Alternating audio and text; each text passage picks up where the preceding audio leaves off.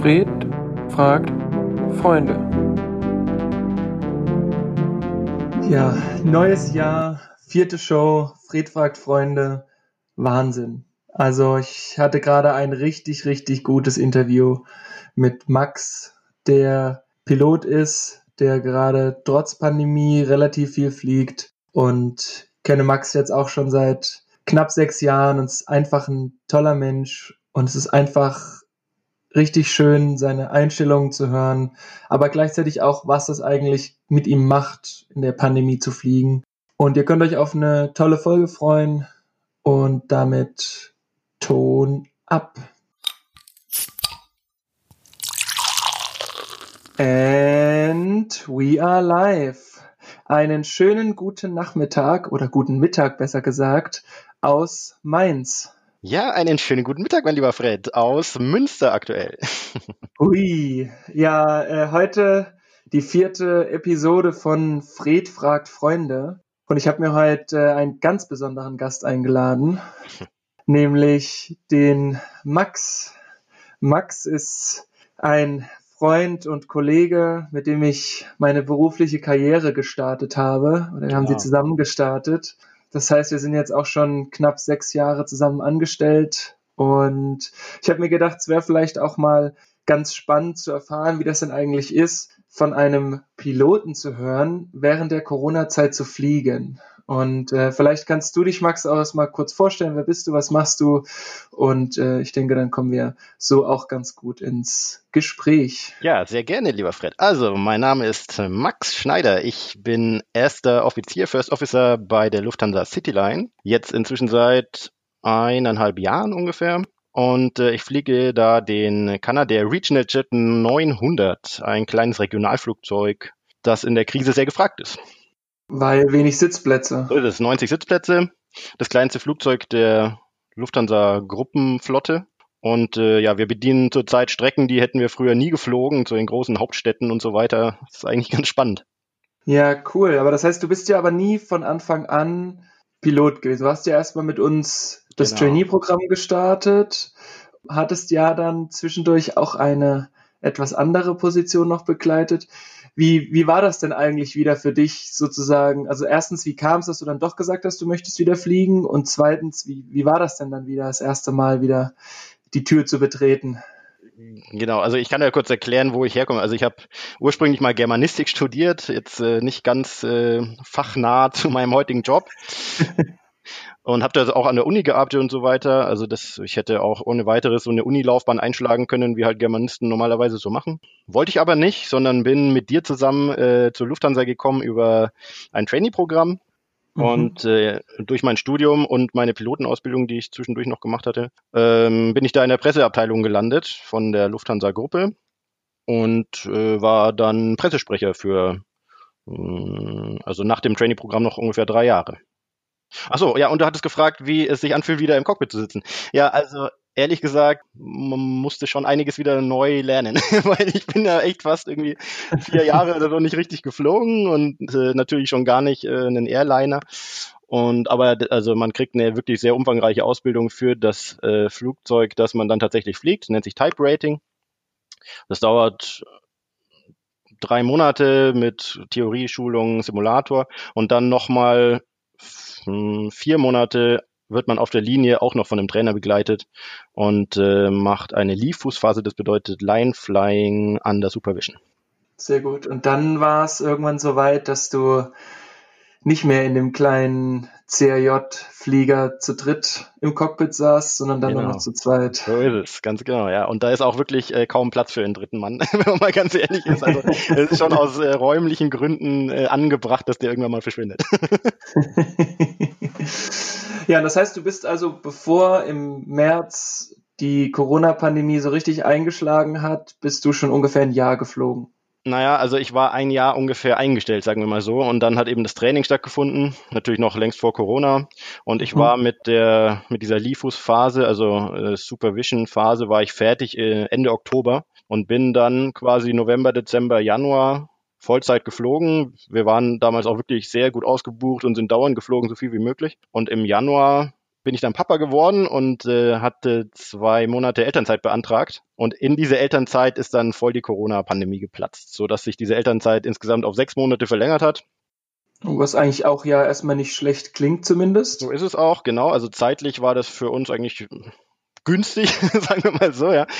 Ähm, natürlich ist, geht es alles einher mit äh, finanziellen Einbußen äh, mhm. gewissermaßen, aber ja, sechs Monate hatte ich dann quasi wirklich Pause. Da war ich auch nicht der Einzige. Also auch Leute ohne Elternzeit hatten da viel Pause. Manche sind äh, neun Monate nicht geflogen und so weiter. Und dann, äh, wenn man sechs Monate draußen ist, dann gibt es so ein Wiedereingliederungstraining, zweimal im Simulator nochmal und noch ein bisschen wieder Supervision und dann darf man aber wieder normal fliegen. Und jetzt seit ja, September fliege ich wieder auf einem geringeren Level, also nicht so viel wie davor, aber einigermaßen regelmäßig. Ja, ist ja, glaube ich, auch wichtig für die, für die Sicherheit, dass du regelmäßig fliegst, dass du regelmäßig auch, sag ich mal, deine Starts, deine Landung, deine genau. Flugmanöver hast. Ja, richtig. Man merkt schon wirklich nach zwei Wochen Urlaub, aber das kommt dann schnell wieder, ja. Ja, ich wollte gerade sagen, also dafür seid ihr ja auch ausgebildet. Genau. Und ähm, auch gerade dieses, dieses Wiedereingliederungstraining nach sechs Monaten, das ist ja auch was, was irgendwie sehr vernünftig klingt und ja, auch absolut, sinnvoll klingt. Ist auch, und ist auch umfangreich und äh, gut gemacht. Kann man nichts sagen. Ja, sehr gut. Aber das heißt also, du warst dann im Januar erstmal für sechs Monate weg. Erstmal noch Glückwunsch. Danke, danke. Zum, zum Nachwuchs. ja, vielen Dank. Ich glaube, es ist ja auch keine leichte Zeit gewesen, dann ähm, mit einem Kleinkind sozusagen auf der Welt ins Leben zu starten. Ist es immer noch nicht, ehrlich gesagt, jetzt mit Lockdown und so, weil die ganzen Krabbelgruppen und sonst was, Babyschwimmen findet alles nicht statt. Mhm. Das lässt sich halt schwer nachholen. Wir haben zum Glück äh, eine gute Nachbarschaft, wo es auch viele Babys in dem Alter gibt. Also sehen cool. sich die Babys ein bisschen, aber also vieles fällt schon weg, was ich gerne hätte. Ja, ja, das ist, äh, glaube ich, bei, bei vielen so, ja, die jetzt genau. gerade Kinder bekommen haben. Und auch die, die keine Kinder haben, vermutlich. Das auf jeden Fall. Und ich meine, wir hatten ja mal ganz am Anfang hier auch im Podcast einen Gast, den, den Hermann, der sein Kind die ersten zehn Tage, glaube ich, nicht sehen durfte. Ja. Und wenn es um Unterlagen ging, dann musste er die in so einen Vorraum legen und ja, durfte gar nicht mehr ins Krankenhaus. Und das, das ist halt. Das war auch knapp gewesen. Einen Monat später wäre das, hätte es genauso ausgeschaut, ja. Ja, deswegen, glaube da in dem Sinne auf jeden Fall noch Glück gehabt. Ja, ist auch so, wirklich. Das heißt, du bist also, bevor du sozusagen Papa geworden bist, bist du wahrscheinlich Strecken geflogen wie, ich nehme mal an, München, Pristina oder sowas. Da war ich tatsächlich nie. Das ist ein Ziel von uns, glaube ich, ja. Also wir waren sehr viel in Polen, äh, viel innerdeutsch, Italien, Amsterdam und solche Geschichten. Also die europäischen Nachbarländer, viel nach Osten, auch Rumänien. Ähm, schöne Ziele. Ich bin ja sehr ostaffin, wie du vielleicht weißt. Ich mhm. wohne ja selber in Tschechien. Und ähm, insofern hat mir das äh, sehr gut gefallen, ja. Und hattet ihr dann da auch schon Layovers oder warst du dann immer wieder zurück zu Hause? Also Layover vielleicht zur Erklärung. Layover heißt, dass wenn man jetzt eine, eine Flugcrew ist, also sei es jetzt Pilot oder auch ähm, Kabinenpersonal, dass man dann an dem Ort, an dem man abends oder mittags landet, gibt es immer so ein Zweischichtsystem, dass man dann dort die Nacht bleibt und dann am nächsten Tag weiterfliegt. Genau, richtig. Also äh, ein Layover definieren wir sogar so, dass man zwei Nächte dort bleibt, also wirklich einen kompletten Tag dort bleibt. Das gibt es sehr selten. Das hatten wir jetzt pandemiebedingt, hatte ich das einmal in der Schweiz, weil es nicht anders ging. Ansonsten nennen mhm. wir das Nightstop und das war absolut die Regel, ja. Sehr oft ganz schöne Hotels in ähm, Polen, vor allem sehr viele neue Hotels, ganz schöne neue Innenstädte, da merkt man auch, dass viel Geld hinfließt und ja, jetzt zum Beispiel sitze ich ja hier auch in Münster im Hotel.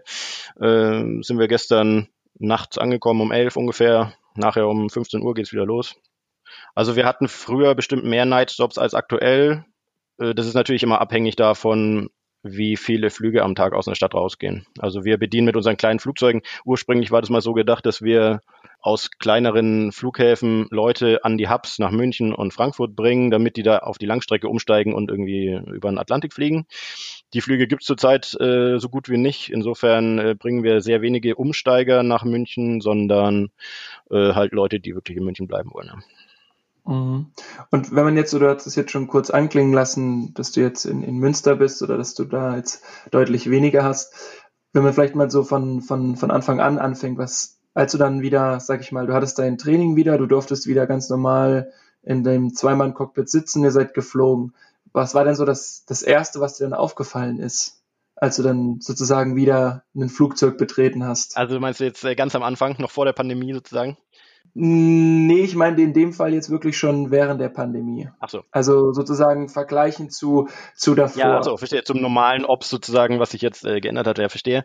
Also äh, der gravierendste Unterschied ist natürlich, dass äh, wir kaum Kunden haben. Also früher war die Lufthansa natürlich geprägt von Optimierung und die ähm, Steuerung und die, der Verkauf der Lufthansa war wirklich sehr erfahren und wusste genau, wie viele Leute auf welcher Strecke unterwegs sind und äh, hat die Flieger auch so geplant, dass die so gut wie voll sind. Also ich glaube, früher war der Durchschnitt fast bei 90 Prozent gelegen, Auslastung der Flugzeuge. Und äh, mhm. von solchen Werten sind wir heute natürlich weit entfernt. Also das ist viel äh, ins Blaue hineinraten oder zumindest wirkt das so. Es gibt Strecken, da sind wir immer noch voll. Zum Beispiel München-Frankfurt ist eine Strecke, die geht halt immer noch ganz gut. Mhm. Andere Strecken, da sitzen halt zehn Leute an Bord. Mein Highlight war, äh, vor drei Tagen sind wir nach Malta mit einer Person geflogen. Oh nein. ja, da ist dann natürlich auch noch Cargo mit an Bord und so. Also irgendwie ja, kann ich schon rechnen, aber das ist natürlich weit weg von irgendwie äh, effizient oder so. Nee, ich meine, klar, da gab es ja auch einen, eine Pressekonferenz. Ich weiß gar nicht, wann das war. Das war zur Wiederaufnahme auf jeden Fall von der Strecke nach Singapur. Das war eine öffentliche mhm. Pressekonferenz hatte unser Chef, der Carsten Spohr, am Anfang noch gesagt, dass es halt manche Flugzeuge passagiermäßig nur fliegen, einfach um auch die Cargo dahin zu fliegen und dass sich das dann eben auch schon lohnt. Ja. Und irgendwie fünf, sechs Sätze später oder Fragen später kam die Frage, warum wir denn Singapur fliegen, obwohl äh, da gar keine Menschen rein dürfen. Und dann hat er nur gemeint, erinnern Sie sich mal an meinen Satz fünf, sechs Fragen vorher und hat so gezwinkert. Also dementsprechend ist es, glaube ich, kein, keine Überraschung, dass da auch natürlich Cargo dabei ist. Genau. Obwohl genau. natürlich auch bei euren kleinen Fliegern eher weniger reinpasst. So ist es. Passt nicht viel rein. Dafür kosten wir natürlich auch nicht so viel äh, an Sprit und so weiter. Also das müssen sich andere überlegen, was sich da lohnt und was nicht. Ich äh, fliege halt dann, wenn sie mir sagen, ich soll es machen. ja, ja, ja, natürlich, klar. Aber jetzt mal unabhängig von den Passagieren, hat sich denn irgendwas bei dir im Ablauf geändert? So im, ich sag mal, was mir jetzt auffällt, ist, ich gehe jetzt in irgendeinen Laden und überall steht das Desinfektionszeug rum, hm, ja. was es vorher nicht gab. Ja, also die Flugzeuge werden jetzt natürlich regelmäßiger und intensiver gereinigt und desinfiziert, also nach jedem Flug. Das ist auch, wir dürfen auch gar keine Passagiere einsteigen lassen, bevor der Flieger desinfiziert ist. Mhm. Wir haben auch schon vor der Pandemie im Cockpit vor jedem äh, Flugtag die Sachen, die wir anfassen, mit so einem Desinfektionstuch abgewischt. Das war schon früher Standard.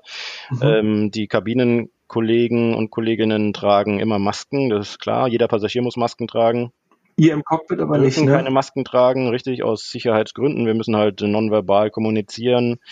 Und das ist auch äh, eine Frage, wenn in der Höhe mal irgendwie die Druckkabine beschädigt wird oder so, dann müssen wir halt schnell diese Sauerstoffmasken aufziehen. Und da gibt es echt nur wenige Sekunden Zeit dafür. Und wenn man dann noch eine Maske runterreißen muss, dann äh, wird es halt knapp. Äh, also insofern dürfen wir im Cockpit keine Masken anziehen. Sehr wohl aber natürlich, wenn wir dann hinter in die Kabine gehen oder im Passagierbus oder sonst wie. Also außerhalb vom Cockpit tragen wir natürlich auch, auch Masken.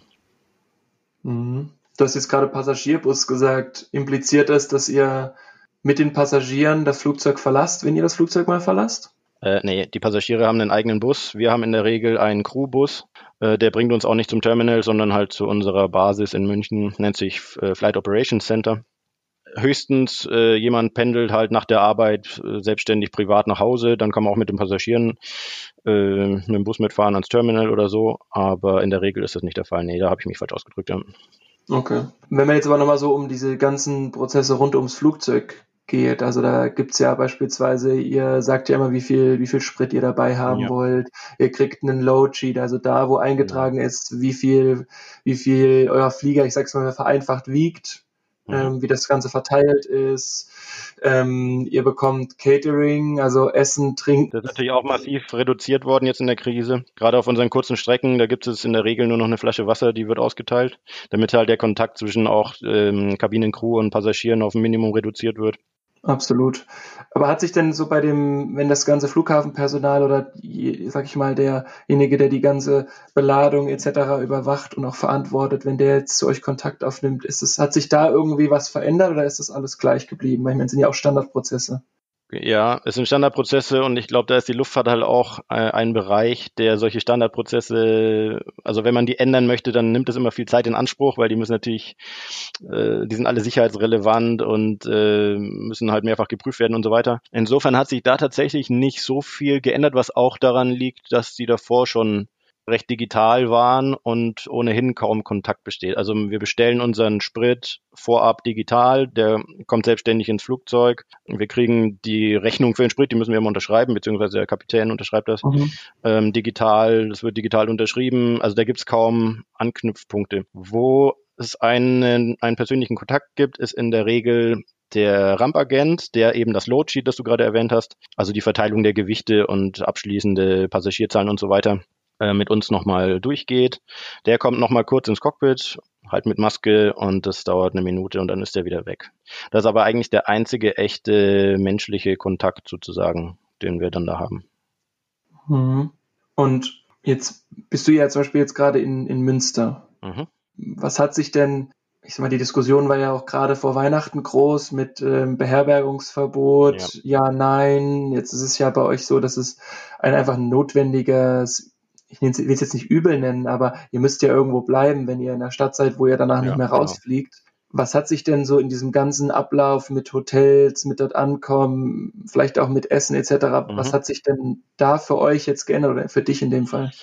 Ja, also wir dürfen als Crews und ich glaube, das gilt ja generell für Businessreisende, dürfen wir ja nach wie vor in Hotels übernachten, dürften. Also wir haben uns gestern ähm, bei der Ankunft noch mit dem äh, Kollegen unter, unten an der Rezeption unterhalten, äh, der hier das Hotel betreut und der sagte, also das, die Hotels sind halt im Prinzip leer, ja. Wir, wir und die Crew, die morgens rausgeht, sind halt meistens so die einzigen oder mit die einzigen äh, Kunden im Hotel und Mann. das merkt man natürlich dem Hotel an, also ist halt komplett verlassen, verwaist ich meine, die Zimmer sind halt wie immer. Äh, Essen, klar, ist eine Frage. Restaurants sind natürlich alle zu und auch, das ist immer so ein bisschen abhängig vom Hotel, ehrlich gesagt. Ich verstehe nicht ganz, warum, aber das regelt jedes Hotel oder vielleicht auch jedes Bundesland oder so ein bisschen anders. In Berlin zum Beispiel gibt es ein Frühstücksbuffet, das halt dann ähm, mit Desinfizieren und Masken und bla, da geht's dann. Und hier gibt es halt nichts, da gibt es so ein paar Lunch Pakete kann man sich kaufen, muss man es halt im Zimmer essen.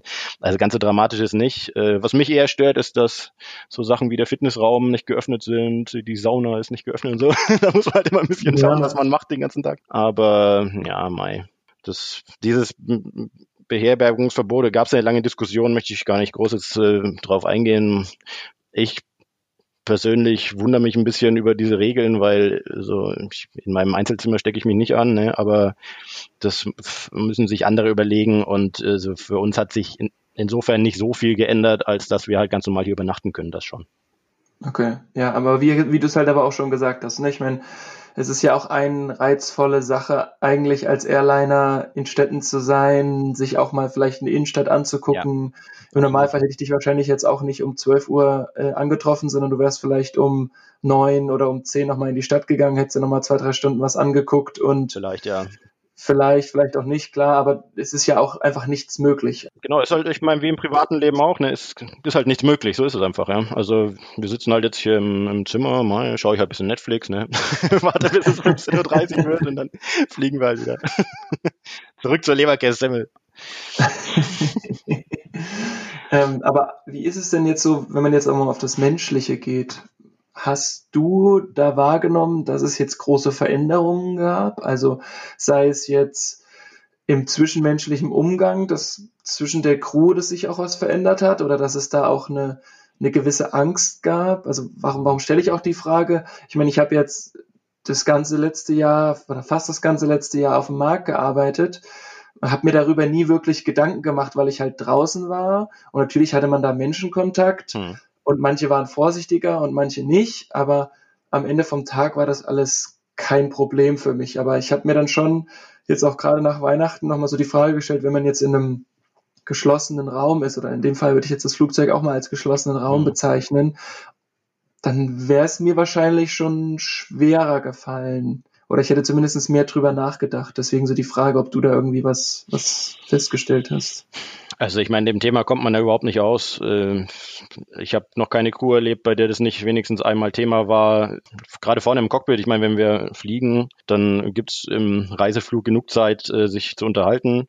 Und also es ist immer Thema ich würde sagen, das Thema spaltet halt die Gesellschaft. Das ist bei uns im Cockpit und in der, im Flugzeug genauso wie am Boden auch. Die einen machen sich natürlich Sorgen um ihre Gesundheit, um die Gesundheit ihrer Angehörigen, Freunde und so weiter. Die anderen machen sich Sorgen um ihre wirtschaftliche Situation, um die Einschränkungen des Alltags. Thema ist es immer.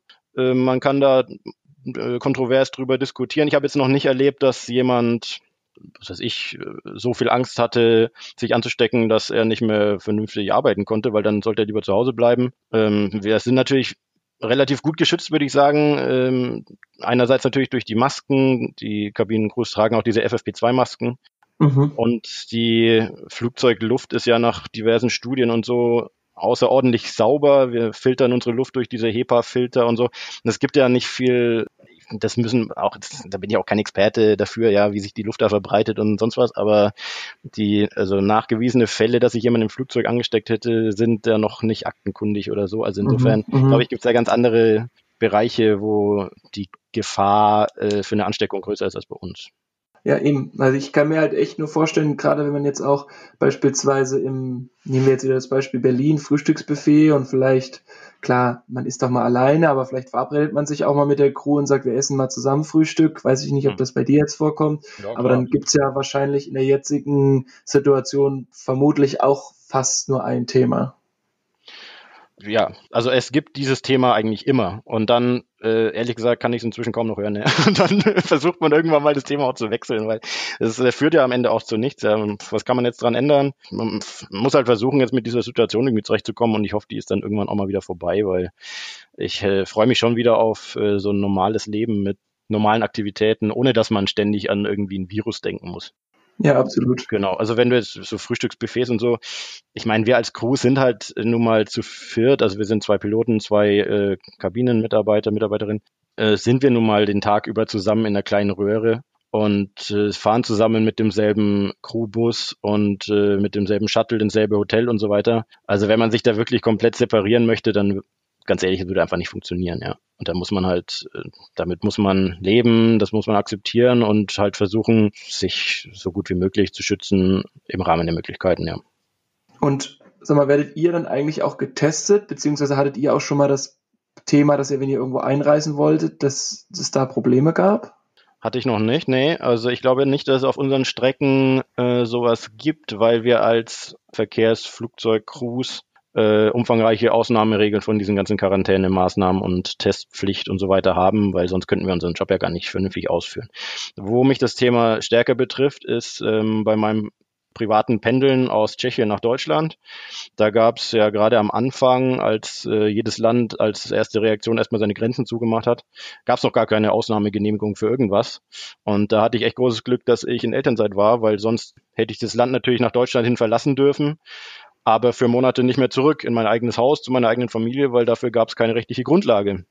Und ähm, auch diese Tests kamen ja erst ein bisschen später. Ja, zwischen, zwischen, zwischenzeitlich äh, gab es in Bayern jetzt für Pendler eine Testpflicht einmal pro Woche.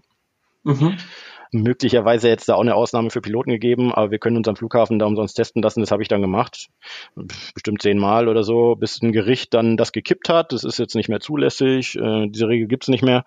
Und ich mache das trotzdem noch ähm, so oft wie möglich freiwillig, weil es tut ja nicht weh und ist ja, also wir machen das zum Glück nur im Hals, ne? und äh, da kann man es ja machen. Also ist ja gut, wenn man weiß, dass man es nicht hat, ist ja gut. Mache ich halt freiwillig, aber äh, richtige Testpflicht gibt es für uns nicht, nein. Ja, es ist ja, also wie du schon sagst, ich meine, man fühlt sich ja dann auch sicherer. Es gab ja auch vor, vor Weihnachten dann öfter mal die Diskussion, testet man sich nochmal, bevor man zur Familie geht? Ja, mhm. nein. Ich hatte ja jetzt auch die, die, das Glück, sag ich mal, dass ich meine Freundin besuchen durfte in Dänemark, weil Dänemark ja doch schon auch etwas liberaler ja. ist, was das Ganze angeht. Und das ist mir neulich mal aufgefallen bei einem Nightstop in Billund, ja. Genau. Das war sehr erfrischend. Ja, voll. Und das ist einfach, also an der Grenze, ich glaube, am Anfang waren die auch so ein bisschen, die wurden halt, die Beamten da wurden auch so ein bisschen hin und her geschubst. Jetzt im bisschen negativen Sinne gesehen, weil natürlich, wenn eine neue Verordnung kam, mussten die sich auch wieder dran, dran halten und das ausführen, aber nie einen unfreundlichen Beamten erlebt, da zum Beispiel. Und dann okay. gab es halt ein Formular, wo du halt bescheinigst, dass du zu deinem Sweetheart reist. Das ist ganz witzig, das steht da so drauf. Ja, ja. Nett. Und dann hast du das halt unterschrieben und deine Freundin, in dem Fall meine Freundin hat es unterschrieben. So, und ja. dann dann war es das, ne? Und dann kamst du rein und dann musstest du halt auch ab und zu mal einen Test nachweisen und ähm, und das wurde auch kontrolliert, ja? Da wurde das, das der, der Ausdruck kontrolliert. Okay, Aha, interessant. Uns ist natürlich dann auch aufgefallen, das hätte man natürlich auch relativ schnell faken können, indem man ein Testresultat einfach immer bei Photoshop ändert. Ja, klar. Ich habe dann für mich entschieden, dass ich das nicht mache, weil irgendwo geht es ja auch darum, dass man ja, dieses Ganze eindämmt und für uns war es jetzt okay, das zweimal zu machen. Hm. Und davor war es noch also Rückkehrer, da konnte ich das in Deutschland immer auch, wie du schon gesagt hast, das auch um, umsonst genau. machen. Genau. Aber es ist halt auch mal die Frage, was ist zumutbar, ne? Also gerade auch jetzt bei dir, wenn du regelmäßig fliegst und es dann heißt, okay, zehn Tage Quarantäne, das ist ja irgendwie, naja, nicht so ganz sinnvoll. Mit solchen Regeln, da, da könnten wir gar nicht mehr fliegen, weil das äh, macht, wenn wir in jedem Land zehn, zehn Tage bleiben müssten, dann, dann glaube ich, könnte man den Betrieb direkt einstellen. Aber ja, genau, was zumutbar ist, ganz genau. Deswegen die Tests, also ich habe, also die Tests finde ich relativ ähm, human und äh, logisch. Also, dass man die macht, warum nicht, ja. Sie sind umsonst, sie gehen schnell. Pff, also das, das finde ich in Ordnung, ja. Da gibt's andere Sachen, die finde ich viel kritischer als die Tests. Absolut. Und wie, wie, wie ist es denn eigentlich, weil jetzt waren wir schon, schon kurz bei Dänemark. Ich hatte jetzt auch so rückwirkend reflektierend auf 2020 geschaut, ist mir einfach klar geworden, dass es, also zum einen konnte ich halt sehr viel mit Menschen zu tun haben, weil ich auf dem Markt gearbeitet habe und zum, zum anderen eben auch in Dänemark sein, was ja auch was mit Meer, man konnte mal an den Strand gehen und mhm. so weiter. Wie, wie ist es denn bei dir? Hast du das Gefühl, dass du, dass du eingesperrt bist? Oder wir haben jetzt eben schon kurz gesprochen, klar gibt's Einschränkungen, aber eben durch dieses, durch diese Layovers hast du das Gefühl, dass es vielleicht anders ist dadurch? Klar ist es anders. Und äh, ob man sich eingesperrt fühlt, ja, würde ich schon sagen. Also ich glaube, uns geht's ja noch relativ gut, ja, uns Piloten, weil wir dürfen ja wenigstens noch reisen, wir sind noch in Hotels und so weiter. Aber die ganzen Annehmlichkeiten, die ganzen schönen Sachen, die man halt immer mit dem Reisen verbunden hat, gut essen gehen oder irgendwelche Sachen anschauen oder shoppen gehen oder was auch immer man macht, äh, die fallen halt komplett weg und die kann man in seiner Freizeit halt einfach nicht nachholen. Also das ist, was mich am meisten stört. Ich hätte zum Beispiel echt gerne mal wieder Urlaub und zwar nicht im Garten, sondern irgendwo am Strand, wie ja, da bräuchte ich wahrscheinlich auch so eine Freundin in äh, Dänemark. ja, also das fehlt mir schon sehr, muss ich sagen, ja. Und da freue ich mich wirklich drauf, wenn das hoffentlich äh, im Laufe des Jahres mal wieder möglich ist. Und ich hoffe auch drauf, dass andere das genauso sehen und dann fleißig bei uns wieder mitfliegen. Werbung! Ja, natürlich. Hallo, ich, ich, ich, fliege ungern vor leerem Haus. Das ist auch ein guter Spruch. Nee, aber es, also ich habe mich einfach nur gefragt, weil es gibt ja doch verschiedene Layover-Stationen. Du hast vorhin kurz Malta ange, angedeutet. Wenn man natürlich dann da ist, dann ist es natürlich irgendwie so, als ob man gerade im Urlaub wäre. Ja, ja, klar. Also Malta, da hatte ich keinen, keinen Nice-Stop. Da bin ich hingeflogen, 40 Minuten später wieder zurück. Also insofern, das ist eigentlich fast schon egal, äh, wohin man da fliegt. Äh, wir waren jetzt, äh, wir hatten neulich einen äh, sehr schönen Nightstop in Birmingham. Nee, oh. Birmingham nicht. In, doch, Birmingham, ja, in Birmingham, genau. Das war noch äh, so in der Zeit vor dem zweiten Lockdown. Also ich würde sagen im November vielleicht. Also da ging's, äh, da konnte man noch äh, sich einigermaßen sagen wir mal, frei bewegen. Ich glaube in London, da hat es gestern auch wieder massiv verschärft und so weiter. Aber das war wirklich ganz schön, weil man da echt mal wieder ein bisschen rauskam, was Neues gesehen. Ich war noch nie in Birmingham. Da habe ich richtig gemerkt, wie gut mir das tut, mal wieder irgendwie was zu sehen, was so eine Art touristischen Touch hat. was ja auch einfach Reisen hat ja auch immer was mit Horizont erweitern zu tun. Ja, sehe ich auch so, absolut, ganz genau. Und das sei es jetzt, ob man jetzt in den Pub geht und da ein alkoholfreies äh, Weizen trinkt oder, also ich sag mal, jetzt wird es wahrscheinlich jetzt für einen Wochenendtrip auch nicht nach Birmingham fliegen. Ja, wahrscheinlich nicht. Das ist ja eben das Schöne an, an unserem Job und das ist auch ein ganz wichtiger Teil für mich, ehrlich gesagt, dass man wirklich mal auch so Sachen sieht, die man halt sonst nie sieht und auch immer auf einem schönen Niveau, ja. Also wir haben immer schöne Hotels und äh, direkt in der Stadt gelegen in der Regel und also das ist wirklich ein ähm, Teil meines Gehalts, würde ich sagen. So, so empfinde ich das. Also dieses Reisen finde ich wirklich toll. Also wenn es nur noch Stationsdienste gäbe, also wo man morgens von München losfliegt und abends in München wieder landet, das machen ja viele, viele Low-Cost-Airlines, so Ryanair und EasyJet, die haben ja eigentlich überhaupt keine Übernachtung. Da würde mir was fehlen. Also ich habe mir den Job schon auch dahingehend ausgesucht, dass man eben mal woanders auch übernachtet und also ich genieße das sehr und ich hoffe, dass das auch sich wieder ausweitet. Ja. Ja, absolut. Sehr, sehr verständlich. Vielleicht so als als, als abschließende Frage, was ist denn deine Lieblings, dein Lieblings-Nightstop oder Layover? Das kann ich dir sagen. Das ist äh, Paderborn tatsächlich. Paderborn. Ja, Paderborn. Okay. Äh, und äh, der Grund dafür ist, dass wir ein super geiles Hotel haben mit einem mega Spa-Bereich. Da gibt's fünf Saunen und so. Das ist so eine Latte. Da kannst du dir auch als Privatkunde 20 Euro oder so Tagesticket kaufen und das ist immer im Hotelpreis mit drin. Und wir hatten da so eine super Route. Da ist man gelandet und dann hatte man 24 Stunden in Paderborn und wurde dann um 17 Uhr wieder abgeholt oder so. Da, das war also perfekt für mich komischerweise wollten das immer nicht so viele. Wir haben die Möglichkeit, einmal im Monat uns, oder zumindest vor der Pandemie war das so, konnten wir uns einen so einen Umlauf, also so eine Flugkette wünschen. Die hat man nicht immer gekriegt, äh, ging nach Seniorität, aber die habe ich sehr oft gekriegt, weil die offensichtlich keiner wollte. Und äh, das war immer so ein Tag so relaxen vor Ort und äh, ja, das war geil. also da würde ich gerne wieder hin. Ich glaube nur, dass der Flughafen Paderborn aktuell äh, insolvent ist. Ich hoffe, die kommen wieder auf die Beine, damit es wieder losgeht. ja, es klingt auf jeden Fall so, da späten Nachmittag ankommen, dann schön den Abend in der Sauna ausklingen lassen, entspannt Ja. sein. Ja, also ich, jetzt- jetzt hab ich, ich habe ein bisschen das Gefühl, dass, äh, dass mein Job so rüberkommt, als wäre ich immer nur äh, im Spa und so. Also ab und zu arbeiten wir schon auch, aber aber doch, doch, ist schon so, ja. Also wir haben auch schöne Ziele. Also es äh, ich, hat eher weniger was mit zu tun, wie es wirkt, sondern ich glaube einfach, dass du auch sehr ähm, die positiven Sachen hervorgehoben hast gerade, weil ich glaube, dass jedem auch klar ist, dass es ähm, gerade auch in so einer Phase wie jetzt in der Pandemie nicht immer nur positive Sachen gibt, aber ich denke, es gibt eben genügend und wie du schon auch gesagt hast, auch gerade für, für euch als Piloten genügend positive Sachen, die es eben noch gibt im Vergleich zu beispielsweise, du hast kurz die Low-Cost-Airlines angesprochen, da ist das Leben halt deutlich schlechter, es wird einfach nicht geflogen, man bekommt kein Geld, etc. etc. Also ich glaube, da gibt's schon deutlich schlimmere und deswegen finde ich es auch ganz legitim, dass du dich darauf fokussierst. Ja, also ähm, ganz ehrlich, ich bin auch in, gerade in dieser Pandemiesituation wirklich echt froh ähm, über meine Entscheidung auch damals von meinem Bürojob bei der Lufthansa ins Cockpit gewechselt zu haben und ganz besonders auch zu meinem Arbeitgeber der Cityline und in das CRJ-Cockpit, weil wir sind wenigstens diejenigen, die aktuell auch wirklich fliegen.